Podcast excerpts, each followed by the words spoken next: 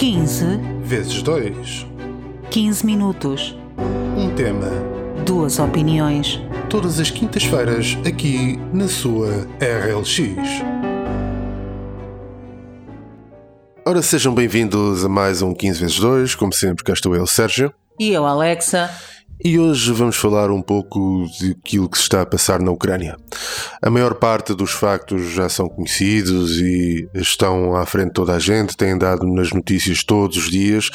Hoje quero aqui fazer, ou queremos aqui fazer, alguma ressalva de pontos de vista que não, não têm sido tão bem demonstrados pelas televisões, uh, seja por que motivo for. Uma primeira coisa que devemos todos recordar-nos é que isto não é uma guerra da Rússia contra a Ucrânia.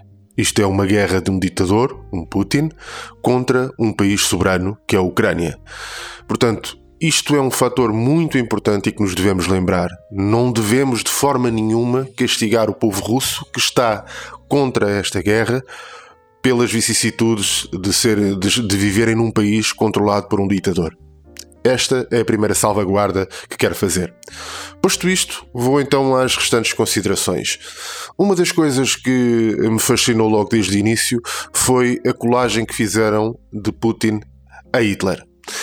Isto é uma colagem que eu acho absolutamente uh, nem, nem sei descrever o, o quão uma situação destas me deixa incomodado. Como se uh, Putin não pudesse ser comparado a nada de mal que se passou na esquerda ou na extrema esquerda. Parece que mais uma vez estamos a branquear uh, um, um comunismo e que tudo o que se passa no mal no mundo será sempre certamente de extrema direita. Daqui salientar que Stalin fez exatamente o mesmo que, que o Hitler fez e que Putin está a fazer, no entanto, ele não foi comparado com Stalin. A grande ideia de o compararem a, ao, ao Hitler é porque vêm todos dizer que o Putin andou a subsidiar os partidos de extrema-direita na Europa. E é verdade. Agora vamos lá pensar todos um pouco, vamos fazer aqui um exercício mental. Num cenário em que eu quero causar destabilização, quem é que é o meu maior, o meu melhor amigo? É o inimigo do meu inimigo. A Europa viu um surgimento da extrema-direita. Extrema-direita é essa que surge numa altura em que está a haver um fluxo migratório proveniente de países em guerra para a Europa e proveniente de países pobres do norte da África para a Europa. E surge então uma extrema-direita que se opõe a essa imigração. É essa extrema-direita que começa a minar a Europa, que são ultranacionalistas contra a imigração, contra a União Europeia, contra a NATO. Portanto, neste momento, se nós queremos causar algum tipo de distúrbio na Europa, são esses a quem devemos eh, subsidiar. E adivinhem, quando depois a Europa estiver envolta numa imensa confusão de extrema-direita, adivinhem quem é que vai aparecer novamente como a salvação. Novamente vai aparecer o comunismo como a coisa que nos vai livrar da extrema-direita. Não queremos, não queremos mais ismos, não queremos nem extremas direitas nem extremas esquerdas, não precisamos delas e temos a prova mais do que concreta que tanto a extrema esquerda como a extrema direita são efetivamente duas faces de uma mesma moeda. Não servem. Além disso, outra das coisas que nos vieram em, que nos vieram mostrar foi que uh, a, a, imposição de sanções económicas à, à Rússia servia para que os magnatas russos criassem algum tipo de pressão uh, em Putin como se os magnatas russos tivessem dinheiro em bancos russos e, e, que, e que o, o, facto de não poderem fazer operações utilizando o SWIFT fosse um problema. É absolutamente ingênuo pensarmos que isto foi feito para uh, os magnatas. Isto foi feito para asfixiar a população. Isto é, asfixiar a população russa para que a população russa asfixie Putin. O que acontece, como acontece em, em, em todos os sítios onde já houve ou onde existem uh, governos comunistas, é que uma das coisas que não nos podemos esquecer é que o comunismo só serve para a população em geral.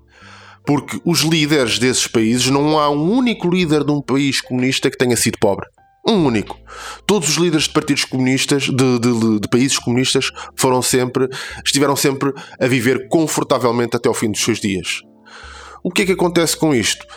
é que ele vai continuar no seu bunker, vai continuar com a sua família protegida, com os seus mais próximos protegidos, e a população é que vai sofrer. E não podemos esquecer que isto pode muito bem vir a ser utilizado novamente para incutir uma mentalidade de nós versus eles. Veja o que a Europa nos fez.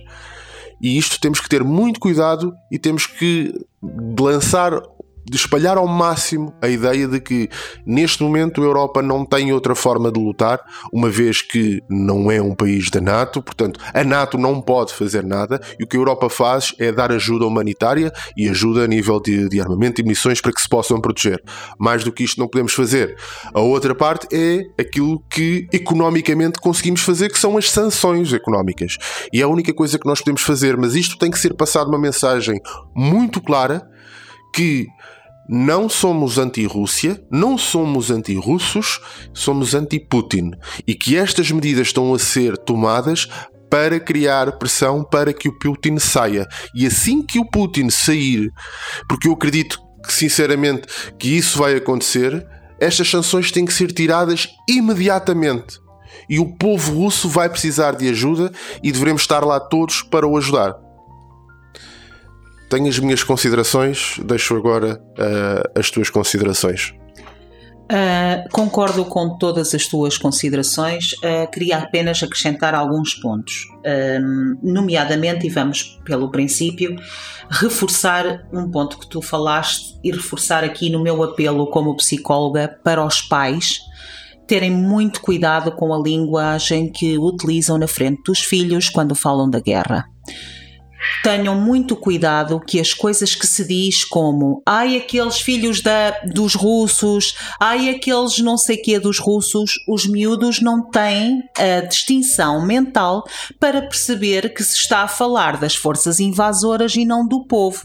Isto leva a que as crianças, porque ouvem os pais falar assim dos russos, desse inimigo que são os russos, cheguem às escolas e façam bullying a crianças russas que andam nas escolas, porque os pais dizem tu é que és o mal. E isto é inaceitável. Nada pode vir de bom, nada, quando se encosta um povo à margem. Um povo, uma força política, um lado à margem. Vem sempre um tirano para fazer uh, levantar uh, a sua voz. E é o que aconteceu com Putin. Depois da queda do muro de Berlim, a União Soviética que se desfez e ficou Rússia, mais todos os seus países, foi humilhada por todo o mundo. Foi humilhada aos olhos daquilo que era a União Soviética pelo um líder constantemente alcoolizado como era o Boris Yeltsin. Um líder fraco, um líder alcoolizado, um líder que, do, com o qual há uma imagem super, super épica quase de Bill Clinton a rir-se à gargalhada na cara dele, à gargalhada porque ele está completamente bêbado e não consegue organizar uma frase. E isto aos uh, ex-membros da União Soviética, isto doeu. Isto foi uma humilhação muito grande. Foi, foi uh, espetacular ter acabado o Império Soviético e ter-se aberto a União Soviética, a ex-União Soviética para o Ocidente, isto foi espetacular, mas a humilhação que sofreu fez com que saísse daí um líder que disse enough, nós não vamos ser mais humilhados pelo Ocidente. E lá veio Putin tal como eu recordo da humilhação que foi a Primeira Guerra Mundial e a humilhação que a Alemanha sofreu com a, a, o fim da Primeira Guerra Mundial, o Tratado de Versalhes, por aí fora, a humilhação pública que foi a Alemanha, veio de quem? Daí o Hitler.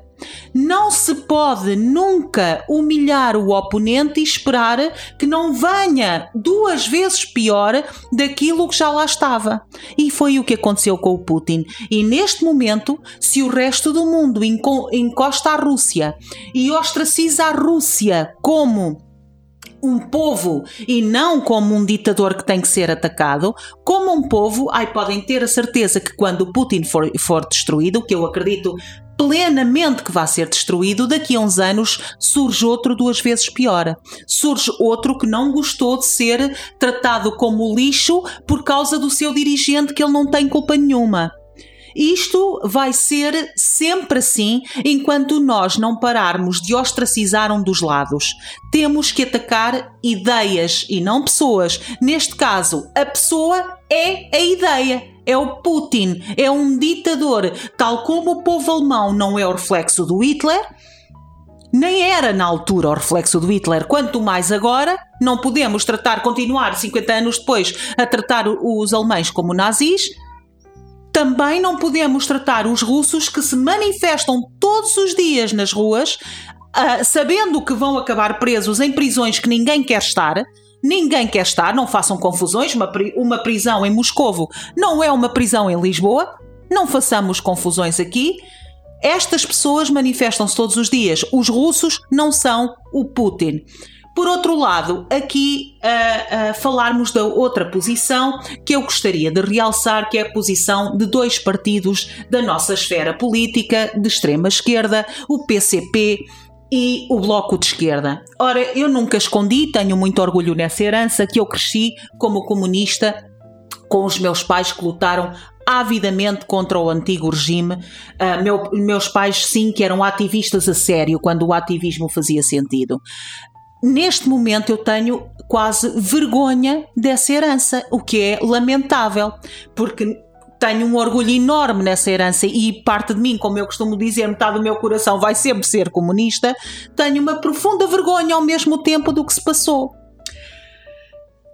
entrar nas discussões perante uma atitude de um déspota com um milhão de refugiados já que vamos a sair da Ucrânia, entrar em discussões do whataboutism, de então e a NATO? O que é que a NATO também se aproximou das fronteiras? Então e a Síria? Já ninguém olha para a Síria. Então e uh, o Afeganistão? Ah, é porque és racista, tens mais uh, a pena de refugiados brancos do que refugiados árabes ou refugiados africanos. Isto tem sido a conversa constante do PCP e principalmente do Bloco no, nas redes sociais e na televisão. Tem coragem de vir com estes pontos de vista para a televisão.